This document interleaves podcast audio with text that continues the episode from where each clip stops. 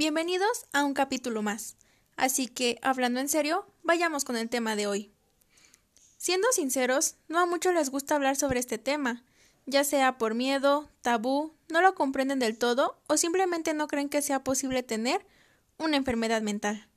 Pues aunque los años ya cambiaron, todavía existe quien llama loco a alguien que lo padece. Pero vaya que ese tipo de personas son bastante ignorantes, porque el que no se viva en carne propia algo no significa que es un invento. Y así como cuando tienes fiebre o te duele el estómago, tomas una pastilla o vas al doctor para que te recete algo y estés mejor, así de importante debería ser también atender esos síntomas que hasta muchas veces nos afectan y duelen más que los físicos. La salud mental incluye nuestro bienestar emocional, psicológico y social.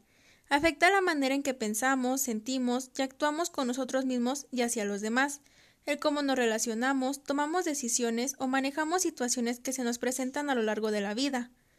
Creas o no, las enfermedades mentales son tan comunes que afectan a la gran mayoría de la población, y estas pueden ser ocasionales o durar años. Y aunque existen casos difíciles, siempre hay un tratamiento disponible. Si tienes dudas, estas son algunas señales de advertencia ante un problema mental.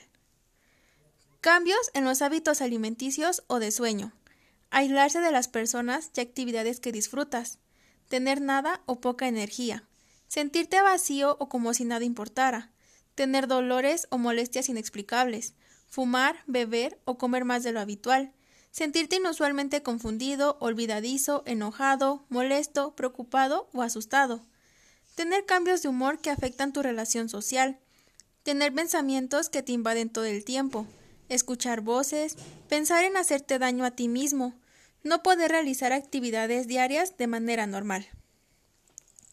Aún así, lo mejor siempre es acudir con un profesional, porque en algunos casos la terapia de conversación no es suficiente y se necesita de medicamentos. No tengas miedo de pedir ayuda. Yo sé que al principio te puedes sentir agobiado por no saber qué ocurre, y a veces la frustración te gana y crees que nunca estarás bien, pero a tu alrededor habrá al menos una persona que no te dejará solo. Por favor, no calles más tiempo el cómo te sientes. No es justo vivir por años de esa manera. Te descuidas a ti mismo y puedes provocar que los demás se alejen de ti por ver que actúas diferente a causa de la desesperación. Puedes llegar a abandonar tus hobbies o hasta tus sueños, por creer que esas voces dentro de ti diciendo que no lo lograrás tienen razón. Y no. Por más que cueste, ignora esas voces. La mente es poderosa y es verdad pero puedes controlarlo, porque es tu mente, son tus pensamientos y es tu vida. Puede que encuentres personas que te miren raro, te señalen o te traten diferente. Eso duele, y más si es tu propia familia. Pero el problema son ellos y no tú. No te mentiré. Tendrás días tan grises que querrás desaparecer y acabar con tu vida. Te sentirás inservible, te preguntarás ¿por qué a mí? y nunca obtendrás la respuesta.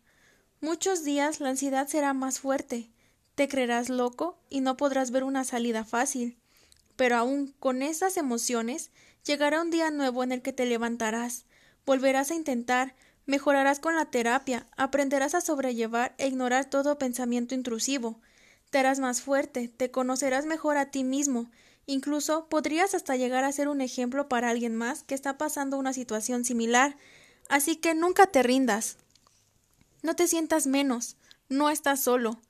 Habemos tantos en el mundo lidiando día a día contra nosotros mismos, y sí, el camino no será fácil ni tan corto como quisiéramos, pero tenemos una solución.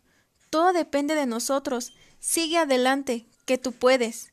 Y por último, un consejo que muchos sabemos, pero no está de más recordarlo.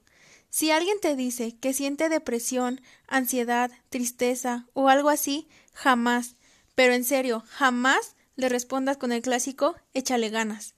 Quizá para ti esa frase tenga significado, pero no para nosotros. Entiende que una enfermedad mental no es un juego ni cosa sencilla, así que si de verdad quieres ayudar, muestra apoyo, solidaridad, tolerancia, permite que esa persona deje sacar sus emociones, miedos y sensaciones sin juzgarlo ni mucho menos regañarlo. Recuerda que lo único que queremos es poder estar mejor y en paz, viviendo feliz como todos nos lo merecemos. Y así llegamos al final de este capítulo. Fue corto, pero espero que hayas comprendido un poco mejor este tema y te haya dejado algo positivo. Recuerda que estaré subiendo un nuevo capítulo cada semana. Cuídense mucho. No crean cuando la gente les llame locos y si lo hacen, no olviden que las mejores personas lo están. Les dejo la frase del día que es sea como sea que te sientas, levántate, vístete y preséntate. Nos estamos escuchando. Bye.